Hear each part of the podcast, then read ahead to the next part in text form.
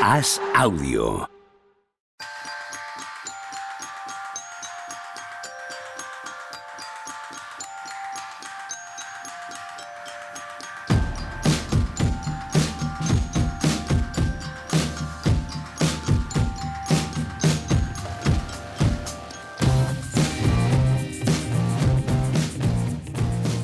¿Qué tal? Hoy empezamos con las risas. Hoy no acabamos. Hoy no acabamos con ellas. Empezamos con ellas. Creo que es jueves 24 de febrero del año 2022 y esto es la toma 3.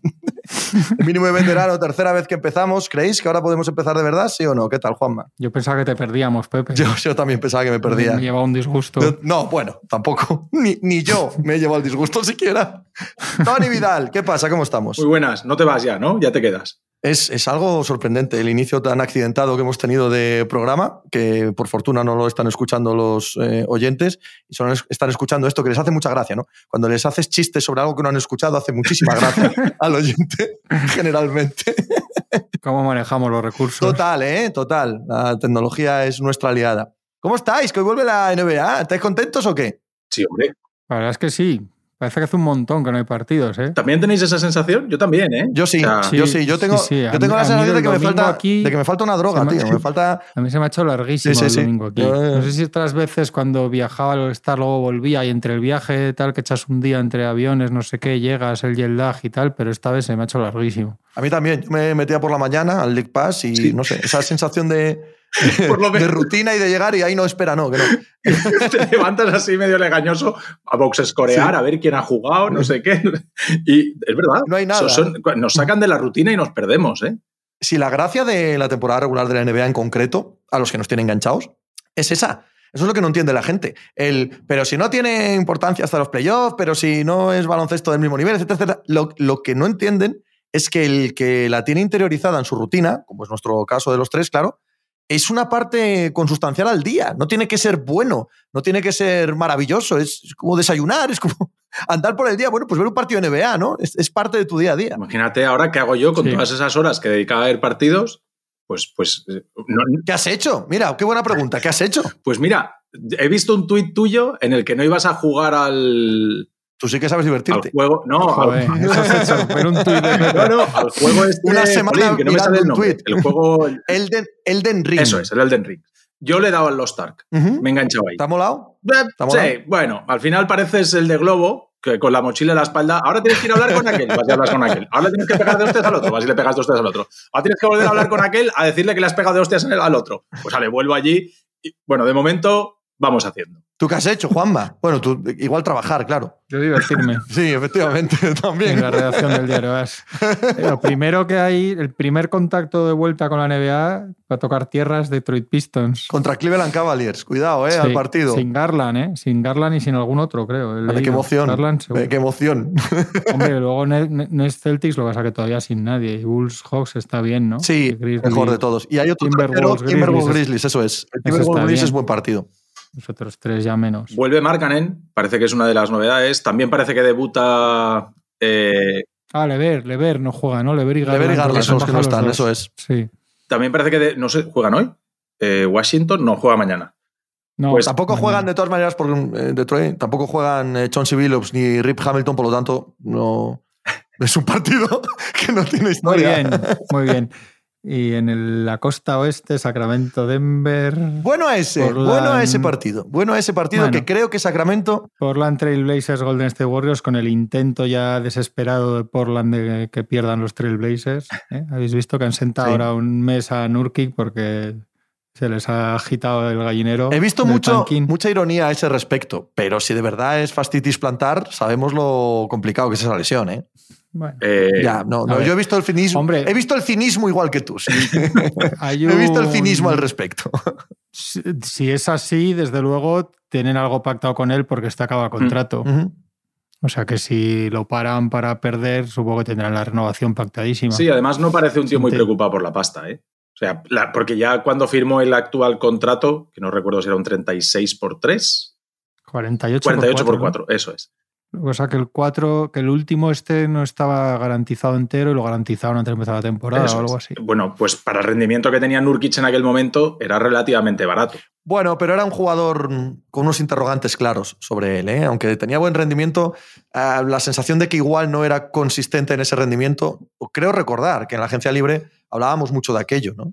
Yo creo que es un buen una media de lo que es Nurkic su sueldo. El problema es que ya no son así en la NBA. Es que lo que hablábamos aquí, el- creo que el día que estuvo Daimiel, que, que aquí todo el mundo son los contratos estos de 18-20 millones. Ayer leía que los Warriors ya tienen reservado el contrato que ya va a ser el estándar este de 80 por 4 para, para Jordan Poole. Entonces, que está muy bien. Sí, sí, lo decían ayer en San Francisco, que no sé si será. Lo que quiero decir es que ya con el rango de los Branson, Poole y tal, ya estamos en, en, 20, en, en- 20. en 80 por 4, que es una locura, Claro. que acaba en lo que hablábamos ese día, en el remordimiento de comprador y, y en los mercaditos de traspasos. Yo, yo, he, yo he leído lo mismo. Yo tengo la sensación de que en Portland, evidentemente, no tienen la más mínima ilusión por el play-in. No obstante, andaría preocupado ¿eh? con el tema físico de un pivot al que hablan de fastitis plantar. Más saliendo a la agencia libre como sale, como sale este verano. No, Es más, es más joven de lo que yo pensaba. A mí siempre se me hace que lleva un montón en la NBA y tiene 27 años, Nurkic. es que lleva un Pero es montón. Es, que- que, sí, o sea, lleva mucho. es el Monta Ellis. eh, esto que voy a decir es muy duro. Es el Monta Ellis de, de Jokic. Sí, hubo una época, sí, sí. Hubo una época Sí, en la sí, que sí, hubieron, sí. tuvieron que elegir entre Jokic y Nurkic en Denver y parecía un debate legítimo. Hombre, Parecía un debate legítimo tener que escoger entre unos y otros. Como con, en Utah con Gobert y en Scanter en su momento, cuando había sido tres del draft y la hostia. Sí, claro, ahora, ya, correcto. ahora ya parece muy ridículo, pero en su momento estaban así. Sí, pero en Nurkic y Jokic fue Jokic le dijo a Mike Malone, no te preocupes, sácame a mí desde el banquillo. Una temporada que le dijo, sácame a mí desde el banquillo, no vamos a montar un trifostio aquí. Y hubo unos meses en los que el titular era Nurkic y el reserva Sí, sí. era Jokic. Total. O sea, sí, sí. Y hoy, hoy pasa la historia como Stephen Curry y Monta Ellis. Oye, supongo que tan exagerado no, pero hombre, Jokic es un MVP, un legítimo aspirante a doble MVP y, y el otro hombre, pues, pues un jugador ¿Cómo más de la NBA, ¿no? ¿Cómo abucheaban ahí en Oakland a Joe Lacob eh, por, por traspasar a Montaelis? Ya te digo. ya te y digo. destruir a los Warriors. Totalmente.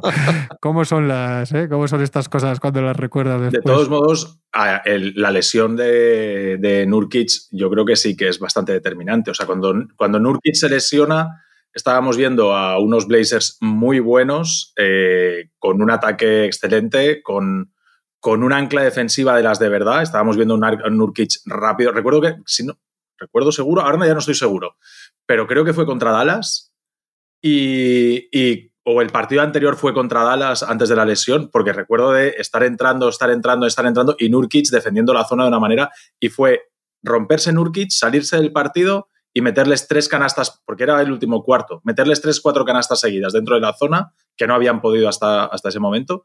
Y, y a partir de ahí empezaron los, los, los Blazers eh, a, a irse para abajo. Ya. Sí, Tony, pero lo mí- estamos comparando con Jokic. No, no, no, ya, no, no, está claro. No, no, no, está no, claro. no. A mí lo que me escama es que digan que esto lo arrastra de septiembre. Yo creo que ahí a veces cuando si mientes tienes que tener cuidado con cómo mientes. A mí lo que me ha dicho, ¿cómo que lo estáis? ¿Cómo que lo arrastra de septiembre y lo paráis ahora, coño? Y ya vais todo el año, ya lleváis semanas con esto.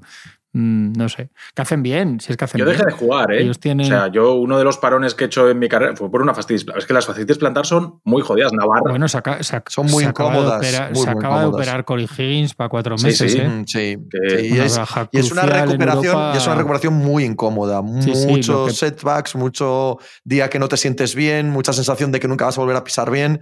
Es uff para el Lo que baloncesto. pasa es que este no se opera como Higgins y está cuatro meses y tal. Este va a estar un mes fuera, que yo no es que sospeche, pero.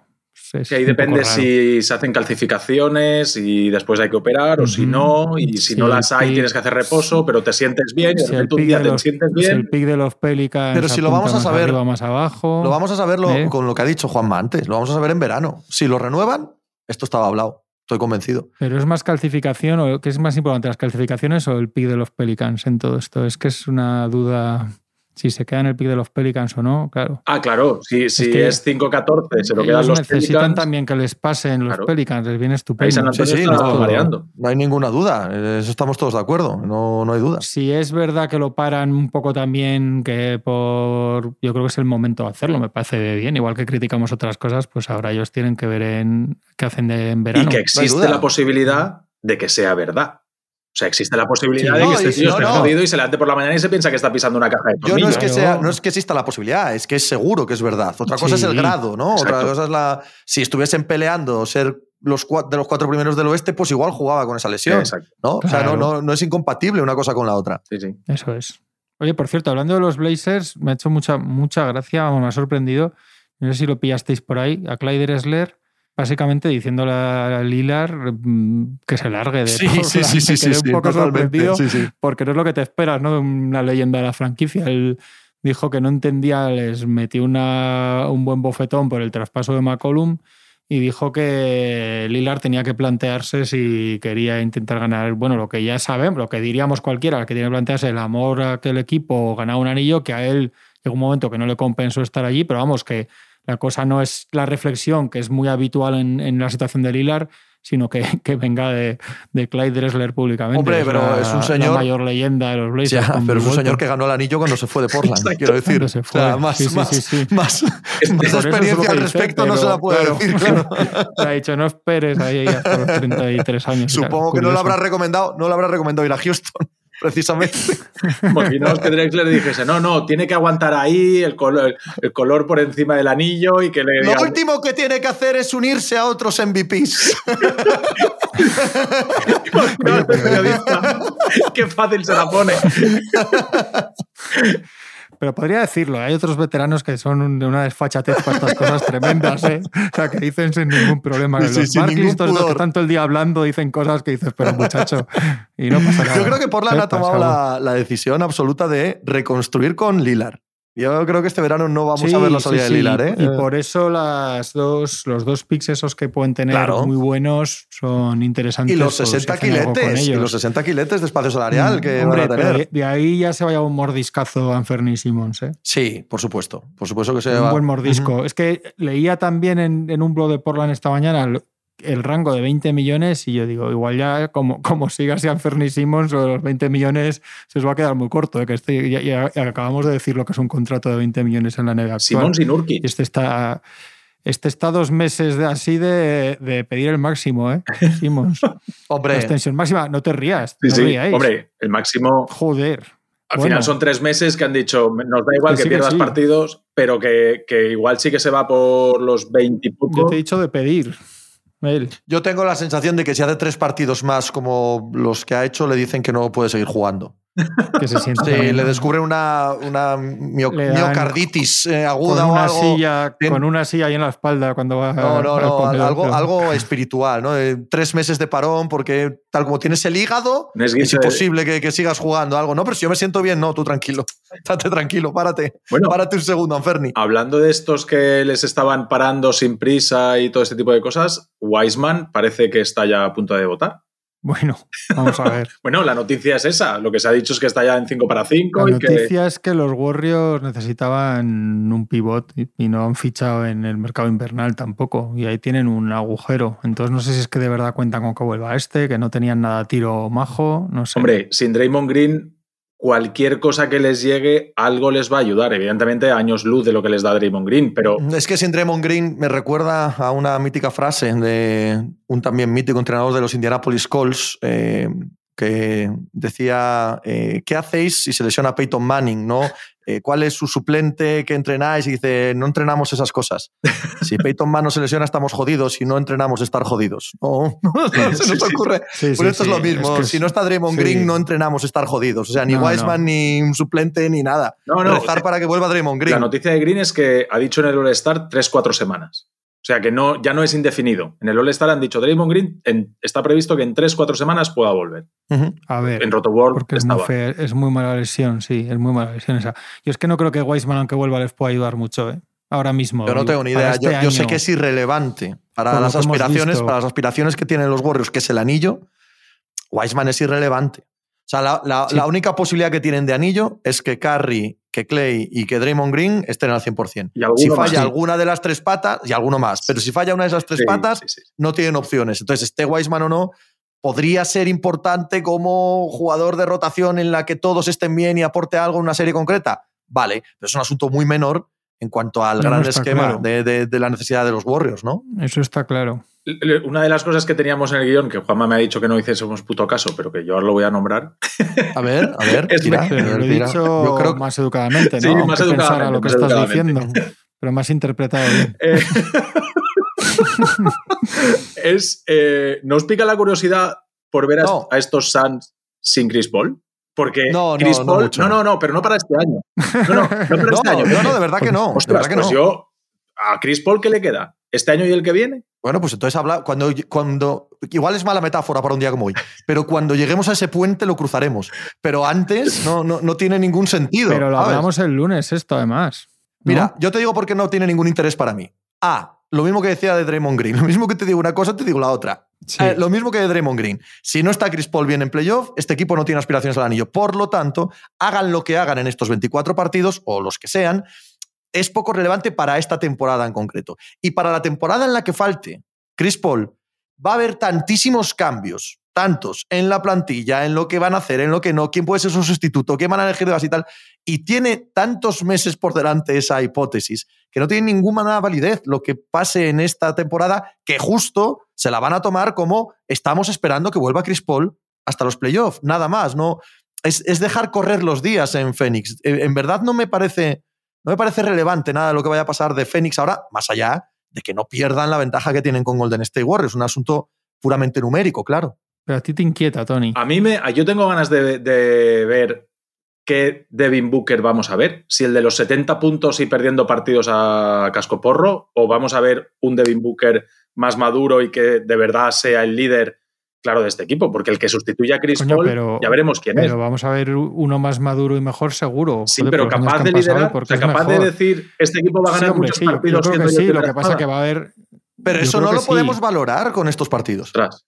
No hay contexto para valorar. No, hombre, no hay contexto. Si te dijeran, Chris Paul se pierde los playoffs.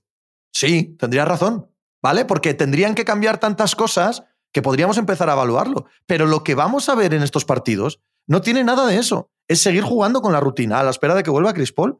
No hay ningún cambio estructural del equipo, ni emocional, ni de ningún tipo, en cuanto a lo que hagan o dejen de hacer, y que eso tenga validez para el 2024. Entiéndeme lo que quiero decir, ¿vale? No, no, no creo que tenga base porque todos están esperando a, a GURP, en este caso. Para ¿no? mí el tema es que no, ya lo dije el otro día, que de verdad eso cure bien y no sea una cosa que en playoffs le moleste, le obligue a jugar condicionado, a no meter la mano por aquí y por allá.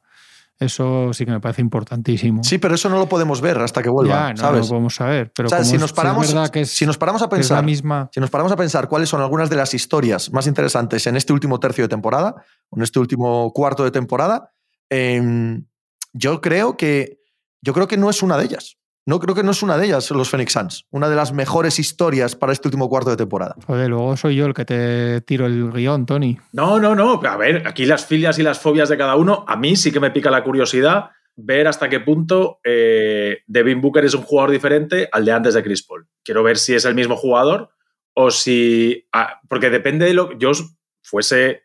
tuviese algún tema, algún poder de decisión. Para mí sí que es importante saber si puedo descargar como número uno a Booker a nivel de creación de juego y de, y de poder apoyar el equipo totalmente sobre él, porque entonces igual te vas a buscar eh, el sustituto, te buscas un base más sencillito y a lo mejor lo que haces es buscar un 4, porque, o al revés, o al revés, aquí se cae el chiringuito sin Chris Paul, el Devin Booker que vemos estos días es muy parecido a aquel de los 70 puntos y descojonándose al vestuario, que no creo, pero hay que verlo, y empiezas a perder partidos y, y no es, y Booker no es capaz de mantener el juego del equipo. Entonces sí que el sustituto de Chris Paul ha de ser otro creador de, de juego. Pero bueno, eso ya es manía de cada uno. Yo, a mí sí que me apetece ver eso. Es que a mí eso me parece que es un debate para dentro de mucho tiempo y que lo que suceda en el contexto actual en el que estamos no va a pesar, porque en el contexto actual en el que estamos no, es una- no estamos hablando de una situación de una burbuja, no estamos hablando de una situación de laboratorio, estamos hablando de una situación de un equipo que va líder, que saca seis partidos a, al segundo y que además tiene que jugar con los bases reservas para seguir manteniendo la misma dinámica con el resto de jugadores, ¿no? Me da la sensación de que es tan diferente esa circunstancia al hipotético día en el que Chris Paul se retire que cualquier enseñanza que obtengas de estos partidos me parece bastante irrelevante. Bueno, maneras de verlo. Efectivamente, maneras de verlo. ¿Cuál sería, cuál sería eh, vuestra historia favorita para el último tercio de temporada? Digo tercio, no sé si es tercio o 25%, que son 24 o 25 partidos, ¿no? Más o menos por equipo. Hombre, yo, yo es que a, a, riesgo de que al final es lo mismo de siempre, entonces podemos hablar de otras cosas. El hecho es que las historias son ver a los nuevos Nets y a los nuevos Sixers. Estas son las principales, ¿no? Tenemos hartos de hablar de eso y que sea muy obvio decirlo, que no sea una genialidad, pero es que son esas. No se me ocurre otra así para decir, no, yo prefiero esto. Hombre, la, la historia es ver qué Harden vemos y ver qué pasa con todo ese tinglado de Brooklyn, que ahora están felices como turbinas con con lo del alcalde de Nueva York, Durán entrenando, Simmons que va a volver cuanto antes, le han quitado a Dragic a los Bucks, etcétera. Ahora están, están, se han quitado, o sea, se ha ido un tío como Harden, que es un MVP hace pocos años, y están de fiesta mayor en Brooklyn, porque tiene la sensación de que les ha salido todo Yo bien. lo hablaba con Tony el otro día. Eh, a mí no me parece, sobre el papel, ¿eh? que luego hay que verlo, claro, no me parece especialmente relevante lo de Dragic. No, no, no tengo yo la sensación de que les vaya a salir muy bien ese tema. Bueno, yo es que llevo tiempo desde el principio de temporada, cuando hablaban en los Mavericks del fichaje y tal, decía, pero ¿de qué Dragic hablamos? Joder, en 2021. Yo creo que es que con los buyouts siempre pasa lo mismo, el que espere mucho porque los buyouts son buyouts por lo que son. Claro. O sea, quiero decir, son jugadores para un rol Totalmente. pequeñito, eso te lo puede dar, unos minutitos en playoffs, unos puntos que es muy importante, pero es para eso el que espere otra, otra cosa a estas alturas de la película. Eso pasa muchas veces con los, con los buyouts, como son jugadores con mucho nombre entre el, público, es como, joder, tal, no sé qué, y, lo, y luego pasa lo que pasa, que el 80% de los buyouts son jugadores o que o que no les va bien después o que tal. O sea, son pocos los que se hacen ahí un poquito su rol y lo cumplen de maravilla en playoffs y tal. Pero en eso, en eso es una, una piecita más para ellos. Sí, yo, yo, eh, yo, sé, yo lo veo así. Eh, creo que tampoco los Nets esperan que haya ninguna revolución Dragic, sino que si les da la mitad de los partidos que quedan de aquí a final de temporada, especialmente cuando no esté Kyrie Irving, que ahora veremos al final eso cómo queda o no cómo queda, si va a jugar todos y Mm. cuántos va a jugar o no va a jugar, pero que el día que no esté Kyrie Irving te sirve para darle un poco de sentido a la segunda unidad y a unos puntitos para 18 o 21 minutos, eh, con eso y con que en una eliminatoria te juegue dos buenos partidos y, y sirva para, para, que en uno de esos dos buenos partidos te lleves uno gracias a los mmm, siete puntos en un cuarto de Dragic, ¿vale? Con eso yo creo que ellos están contentos. Pasa que hasta eso es dudoso, ¿no? Claro. Claro, hasta, hasta conseguir eso es dudoso. De todas es formas. Dudoso. Y más cuando vemos, cuando vemos eh, con toda lógica, que cuando llega la hora de la verdad, lo normal en casi todas las rotaciones NBA es bajar a 7, 8 jugadores. 7, 8 jugadores. Tienes a, a Ben Simmons, tienes a Patty Mills, tienes a. Es que no la huele. O sea, es que no está en el campo ese, esos dos ratitos de, de, los que estamos hablando. Sí, es que estamos hartos de ver lo contrario, de buyouts que por nombre se, cacare, se cacarea mucho y luego llegan los playoffs y eso, o no juegan, claro, o el, el 90% de ellos. O se demuestran tostadísimos. Mira, yo un caso que recuerdo reciente verdaderamente de éxito es el de Marquise Morris en los Lakers. Correcto, sin duda el año de que ganan el anillo, que les da, sin hacer él ninguna cosa fuera del otro mundo, ni ser sus números del otro mundo, les da la posibilidad en ciertas eliminatorias de jugar con quintetos más pequeños. Tal, y, eso es lo que le pides a un buyout. Pero es verdad que se hace muchas veces la trampa esa mediática de que por nombre, como pasó el año pasado con Blake Griffin y tal, son nombres que la gente está joder y tienen a este y al otro y no sé qué, pero, pero bueno, que puedes esperar de Dragic ahora, pero si les da un poquito, bueno. Pero Dragic no es que no haya jugado esta temporada porque no estaba al nivel. Ya, es decir, ya, me parece pero... que es un buyout un poquito diferente a la mayoría de los buyouts. Dragic no ha jugado porque no quería jugar en Toronto. Sí, pero para mí el año después de. Él juega muy bien. En el año del, de las finales de la burbuja todavía juega muy bien. Y de hecho se lesiona en las finales y es importante esa lesión. Clave. Uh -huh. Pero para, para mí el año pasado en el último en Miami ya está peor. Yo muy de acuerdo. Sí, sí, sí, sí, muy, sí, muy de acuerdo. Sí, sí. Está un importantísimo paso atrás. Entonces, a ver, está la, hombre, como, como saques Aaron Draghi de estos, que a veces pasa también, un veterano que saca ahí una última, un, un, puede meter una marcha más, es estupendo para cualquiera tener a ese jugador. Y, y con esto, eh, Jevon Carter y Bembry a Milwaukee.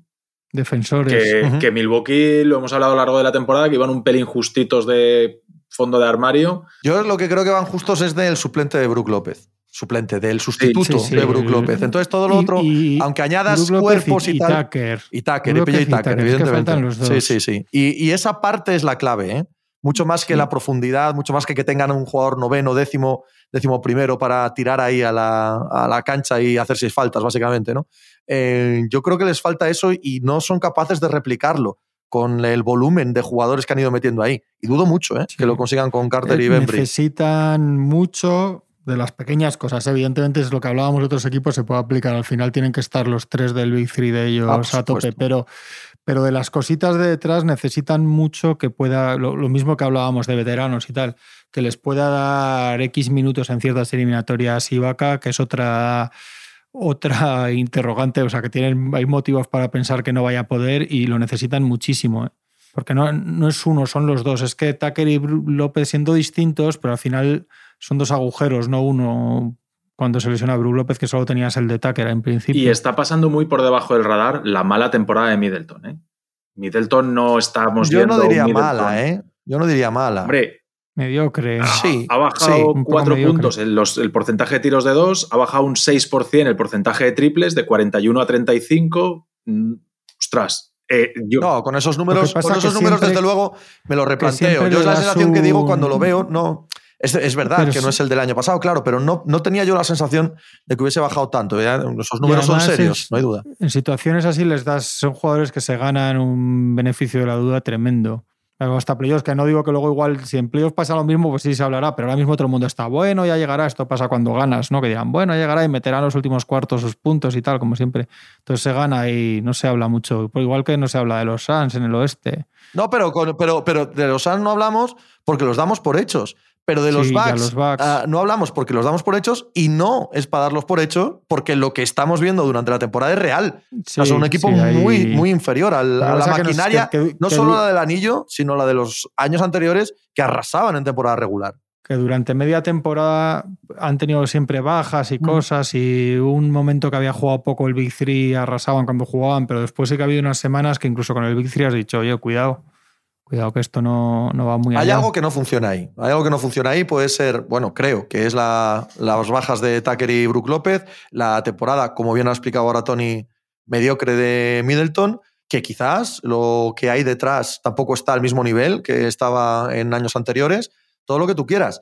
Pero es ligeramente preocupante ¿eh? lo de Milwaukee. No creo que sea un equipo que solo tengas que esperar a ver qué tal lo hace en playoff. No son los Suns, no son No, es que además, además este año el oeste que probablemente, luego a saber, vamos, queda poquito, pero ya muchos milagros no vamos a ver, pero el oeste que van a tener los Suns no es el este que van a tener los Bucks. sin ninguna duda. Los Suns pueden. no- cuesta decir esto porque nos hemos pasado años al revés, pero este año lo- los Suns se pueden permitir en el oeste eh, bajadas de tensión, jugadores al 80% y un montón de lesiones y cosas, y en el este seguramente no te vas a poder permitir ni un día tonto.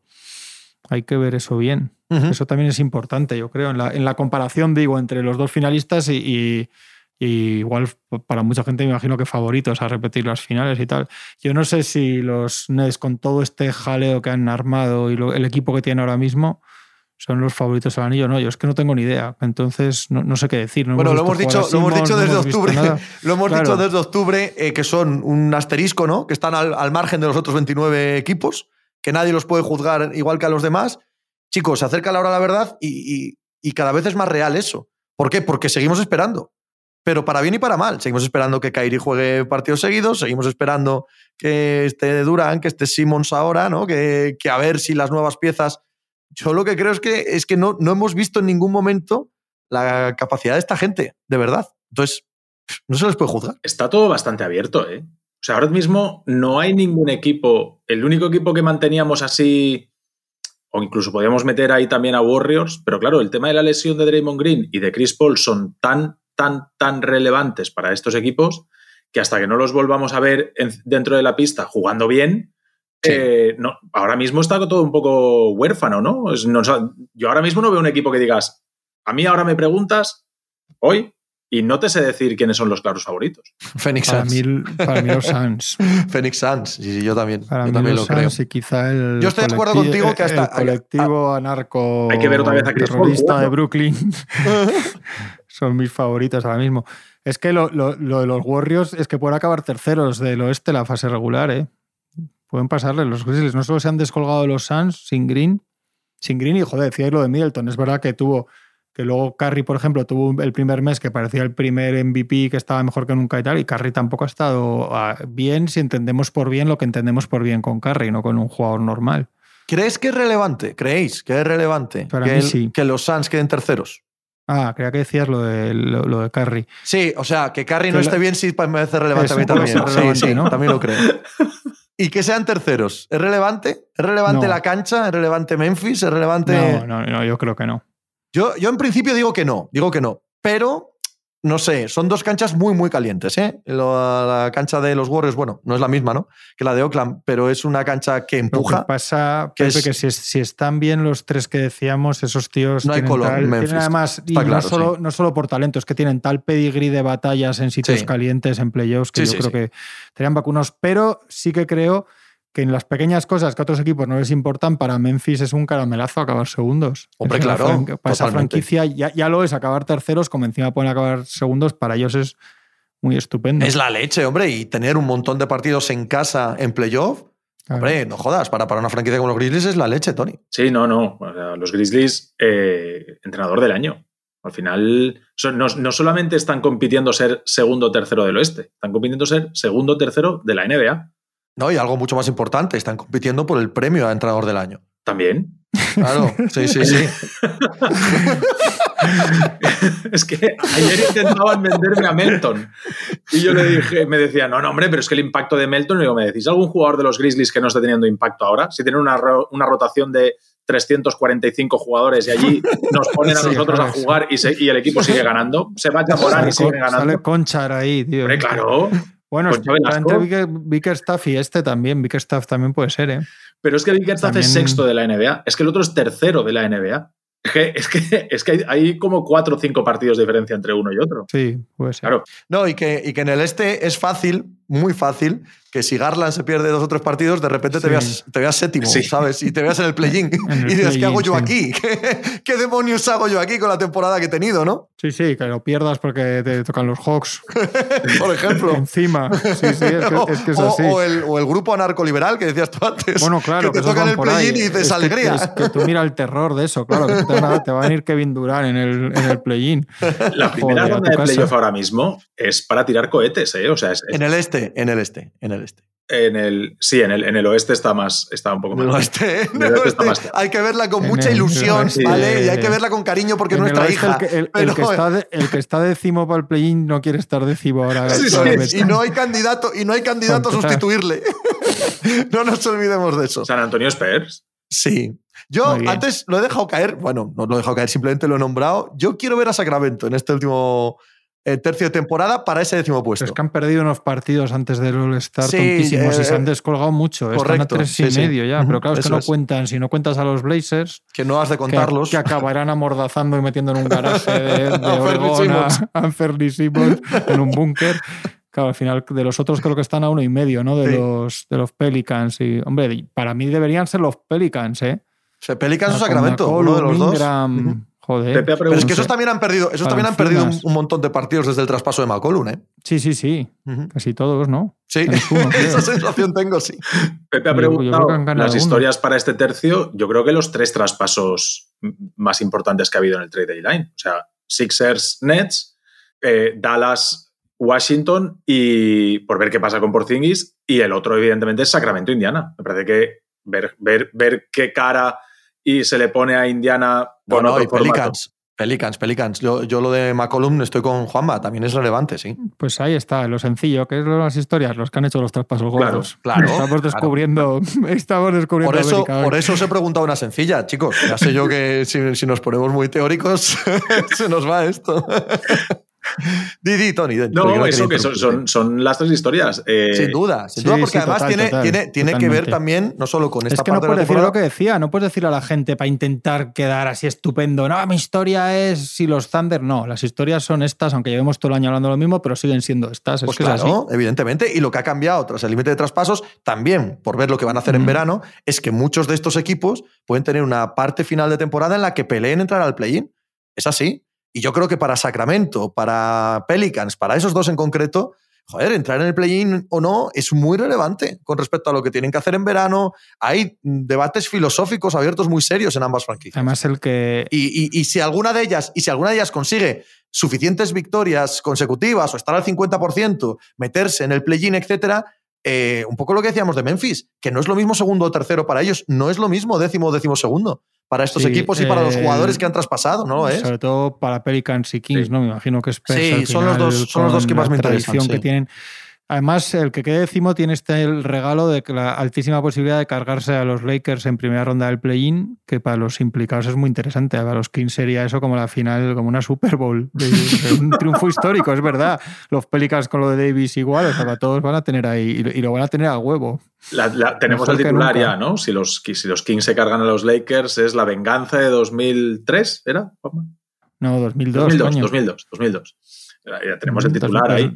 Pero, pero sí, con Pelicans, además, el hecho de meterse en play-in en play sin Zion. No me quiero imaginar, perdón, aquí. Hablando del 2002, esto no me quiero imaginar el robazo que les van a meter en el play-in si juegan Lakers y Kings. es que no me lo quiero imaginar. Pues estaría gracioso. Hombre, claro que estaría gracioso. no sé por qué pones el condicional. estaría gracioso, la verdad. Visto desde fuera. Dale, Tony. No, la posición de fuerza que le da a, Pelicans respecto a la situación de Zion. O sea, que Pelicans se meta como en el play-in es una manera de, entre comillas, justificarse, a, por lo menos ante ellos mismos, de decir, eh, oye, mira, sin este por lo menos nos hemos metido en play-in. Evidentemente, todo lo que pasa en Pelicans viene determinado por lo que pase con Sion, sin ninguna duda. Entendiendo lo que dices, me parece un trazo muy fino para todo lo de Sion que marque mucho el play-in o no, ¿eh? pero entiendo lo que dices, pero no sé si les mueve mucho la aguja, aunque entiendo, cero, pero no sé, es tan, tan tremendo ese asunto. Es, está complicado. bueno, os, comentaba antes que los de Pelicans eh, se están quejando de, la labor de, McCollum. Están un poco diciendo, oye, este señor está muy bien que sea que haya venido aquí y tal, pero se supone que como presidente de la asociación de jugadores, lo que, lo que debería estar haciendo es defender a los jugadores y no, ponerse, y no ponerse de lado de la franquicia. o defender a los jugadores profesionales cantándole un poco las 40 al que no lo es. Porque entonces resulta que los jugadores pueden irse cada uno por ahí, no sé qué, pesar lo que quieran, hacer lo que quieran, cuando se lesionan, pasar de lo que quieran, no hablar con sus compañeros y son todos iguales. Entonces, lo que tienes que hacer es decir, aquí hay mucha gente que hace sus cositas todos los días. Es decir, me, me parece una visión un poco de ultra radical de, de los Pelicans, ¿sabes?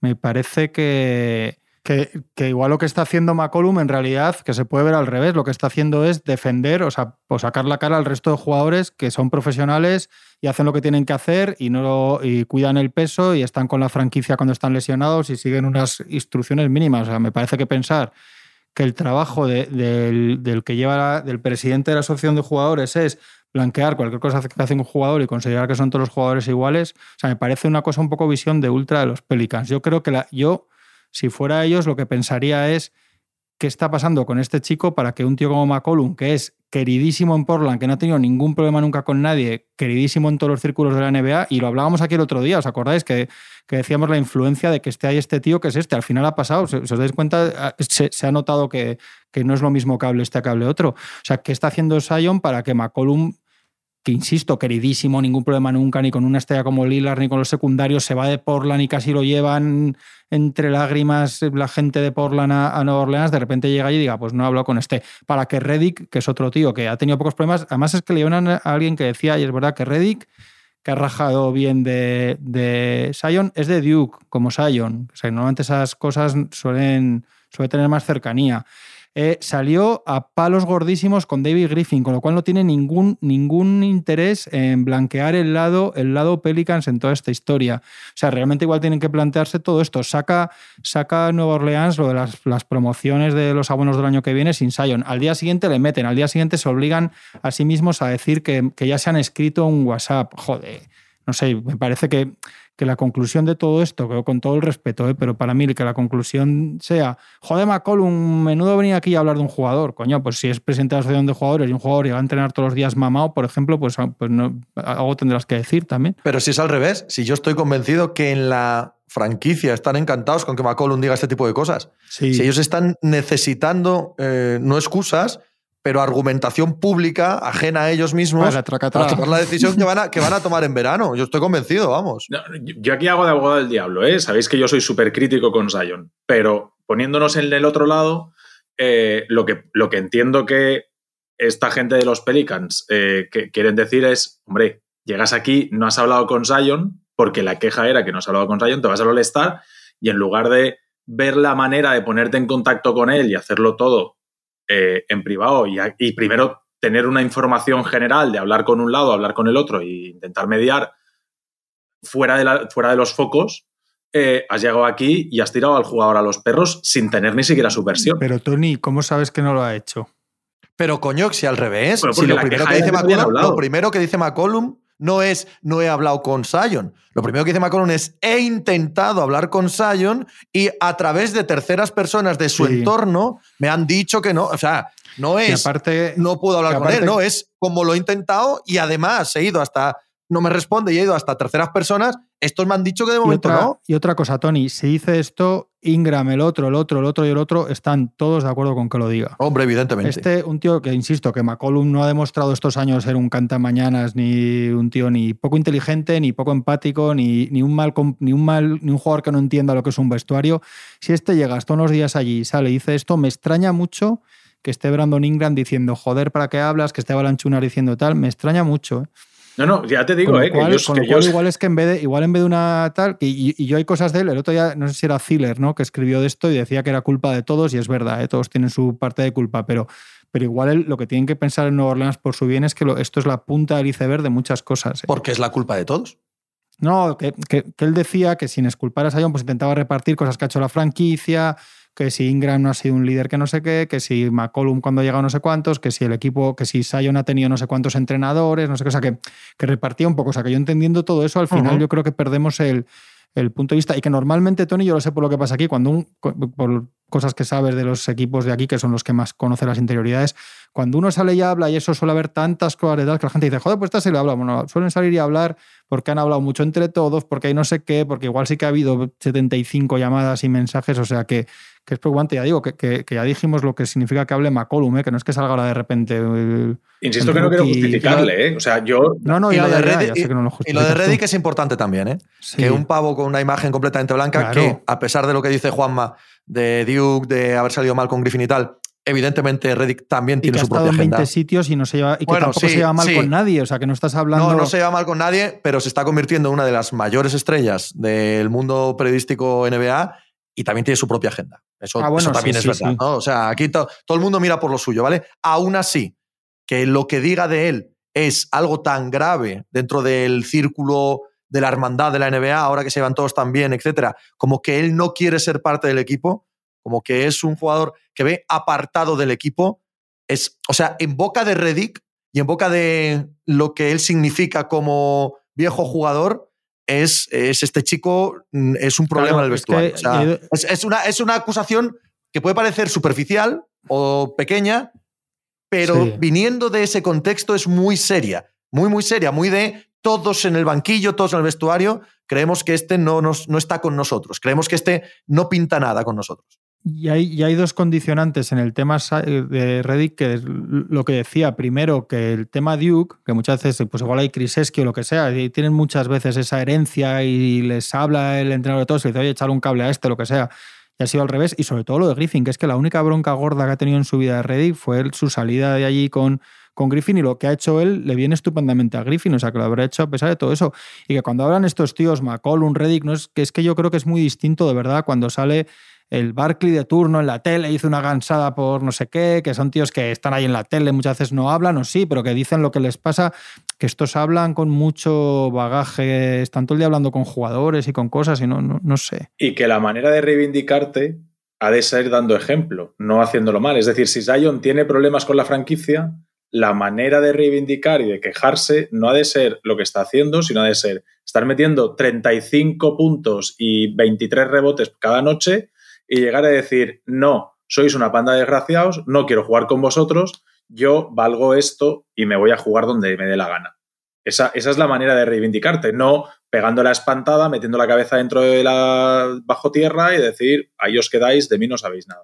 Es mi Y manera de luego verlo. de- del 80% de las cosas que se dicen de él, no hay esta boca es mía, ni de él, ni de la familia esta, que sí que tuvo prisa porque se filtrara que querían estar en Nueva York o no sé dónde.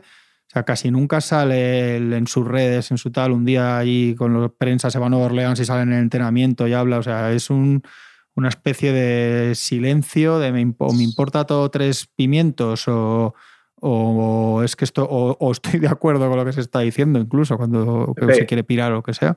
Dejamos el cliffhanger la semana pasada de los Knicks y nos lo han puesto más fácil, ¿eh? Con lo de Kemba. Ojo, ¿eh? ¿Os Ojo, ¿eh? Como, os acordáis- como trabajamos con la realidad, ¿eh? Para tener al, al- al- oyente ¿Os enganchado. acordáis de la resurrección de Kemba por Navidad? Sí, el triple doble. triple. Nunca olvidaré ese Oh, triple, triple doble en doble. Navidad No de Kemba acordaba. Walker. Sí, sí. No lo olvidaré mientras viva ese triple doble en el Madison Square Garden. El cuento Sí. de Navidad no lo olvidaré Un jamás. partido tío, horrendo jamás. hizo otro de treinta y tantos puntos, algo así, ¿no? Hizo dos. Pero dos días antes, Sí. ¿no? Había Y sido como dos días antes. doble, que fue horrible. Y, Sí, sí, sí. y yo paré en, en la sección a un, a, un, a un compañero de la sección que iba a hacer un artículo de eso, de la resurrección de Kemba. Le dije, vamos a esperar un poco, que no tenemos prisa, porque ya, ya lo haré- tiempo para hacerla ya tenemos, pero vamos a ver que no sé yo esto, esta resurrección, si es un poco ¿A quién de... apuntáis con el dedo en, en Nueva York, de todo el caos? A- yo, yo clarísimamente a Julius Randle. A Julius Randle. Es el epítome del triple del paquete. Es el clásico jugador que se cree muchísimo mejor de lo que es y que si mete dos canastas seguidas, date por Y jodido. más- O sea, el partido se ha acabado. Se ha acabado porque las siete siguientes van a ser un fade desde la línea de tres con dos defensores encima y cogiendo el balón él en el logo. No, y, Ese, ese es, el, ese es Julius Randle. y el tema del contrato, de, de otro tópico de firma del contrato. Y Claro. Sí, sí, Hombre, sí, no, no, estoy de acuerdo, ¿eh? O yo sea, leía hoy, no sé a quién leía esto. Porque no creo que Rosas haya hecho mal las cosas, no, No. creo que Thibodeau sea un mal entrenador, no creo que los fichajes, siendo un desastre, porque han sido un desastre, Kemba y Fournier sean tan malos sí, pero eso como han eso parecido. lo sabemos hoy. Claro, en verano no eso decíamos es. menuda mierda, literalmente. Correcto, esto, y entonces es así, lo correcto, decíamos. eso es, Pero eso hay es. alguien esta mañana que, que querían hacer sitio a, a los jóvenes y a, que a ver si jugaba a Redis para, lo- para justificar lo de Kemba. Digo, si tiene unas ganas Thibodeau de poner a Redis, se le está viendo. Bueno, que se, se muere. le está que se viendo que, no le, que Sí, no le sí. caben los minutos para poner a Redis. teníais, teníais razón, que Redis es alguien de quien habíamos hablado y os preguntaba y vosotros decíais, uff, este es Yo un creo peligro. que dijo Pepe que dijo Pepe que era exactamente la misma cantinela desde Duke, ¿no? ¿No lo dijiste tú, Pepe? Sí, sí, idéntica. Exactamente la, misma, buena siempre desde el primer misma día. tal, el día que Este chico va a hacer tal. Y tú lo veías ya en el college, ya lo veías en college, pasar el partido entero sin hacer nada. Y dices tú, mal asunto, ¿no? Mal asunto, tío, que tiene que dominar a estos niños. Y no ves hacerle nada. Y en la NBA, en los Hawks, en los Knicks, en todos los lados. Pues hay, que asumir que este chico no vale para, para ser un jugador bueno en NBA. No, no hay más, aunque tenga todo el cuerpo del mundo para Sí. jugar en la NBA. Tuvo, No vale. tuvo- Y a mí me preocupa, me preocupa Barrett. Me preocupa Barrett, como os he contado más veces, yo en él tenía mucha más fe, se está quedando y quiero pensar que es contextual. Y ya no lo tengo tan claro. No lo tengo tan claro. El, lo de Redis, Jorín, que te fiche un entrenador como Tibodó para ponerte 38 minutos cada noche y te esté poniendo 11, eh, es, es muy mal síntoma. Para mí esa es la clave, o sea, porque si cuando llega Tibodó Barrett ya está en el sitio, bueno, pero es que Tibodó está, ha dicho que tráedmelo. Y, y el tío viene y se pone a entrenar con Tibodó y Tibodó después de probarlo, no, eh, es que no.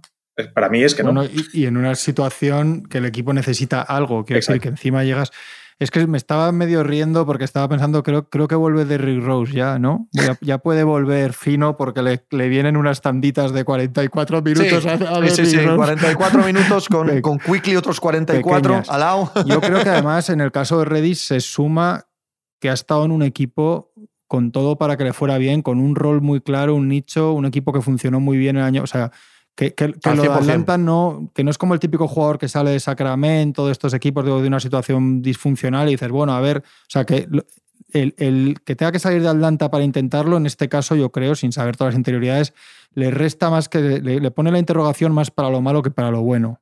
Al 100%, si era la situación ideal para él. Claro. Ah, Para un jugador como él, era la situación unos perfecta. triples, defiende, no tienes que hacer Eso nada es. más. El día que no te vaya Nada bien, más. no te preocupes que está Hunter, que está Werther, que está Bogdanovic, o sea que tampoco es que te- te- estemos santiguándonos para que metas 12 puntos todos los días. Joder. Presión cero, además. Sí. Un equipo ya completamente Empezó hecho. bien, además, ¿os acordáis? Empezó la temporada bien y decías, joder, a ver, la verdad es que el, el- el- iba a decir el cabrón, el chaval, cuando, pero es que es verdad, cuando, es que el día, que- el, rato que juegas y tú te pones un vídeo del bien, dices, joder, si es que Sí. tiene un, Sin duda. Sí. tiene un aroma, duda. pero no, no. Claro, ni aroma, eso es, Ni eso aroma es. ni aromo. Y, y a todo esto, los Knicks como franquicia, bien. Los Knicks como bien. bien. Desde, Sí. since, since- since 1999, desde 1999. No, muy pero bien, no Tony. olvidemos quiénes eran los Knicks hace dos temporadas. Dos Ah, no, sí, temporadas. sí, es que sí. los Knicks hace dos temporadas eran el meme de la liga. Y ahora mismo no funcionan tal. Y yendo todo lo mal que está yendo en el plano deportivo, no salen a la palestra a que la gente se burle de ellos. Salen a la palestra. Tienen que mover, tienen que mover a Randall este Sí. verano. ¿eh? O sea, en cualquiera de los casos. Y yo no sé, tal y cual caen las cosas en la NBA, si no será ya tarde, si no será ya un contrato tóxico. O sea, si ya van a tener que pagar por quitárselo de encima. Pero so- sobre todo es lo que decía antes. Ellos no estábamos aquí todos en ola, en marea, en verano, diciendo, joder, menuda chapuza han hecho, menudo lío. O sea, es que eso ahora es muy No, no, fácil a mí me decir, vaya bien. cagada. Eso pero, es, sí. pero esto hay que juzgarlo. Igual que decíamos que juzgaremos lo de los Nets y los Sixers y tal, va a ser una fiesta porque dentro de tres meses todos vamos a saber si Harden valía, si no, si sí. Pero hay que acordarte lo que decías, ¿no? Les ha salido horrible, pues les ha salido horrible, otra vez te sale bien. Sí, yo, yo Aún a así.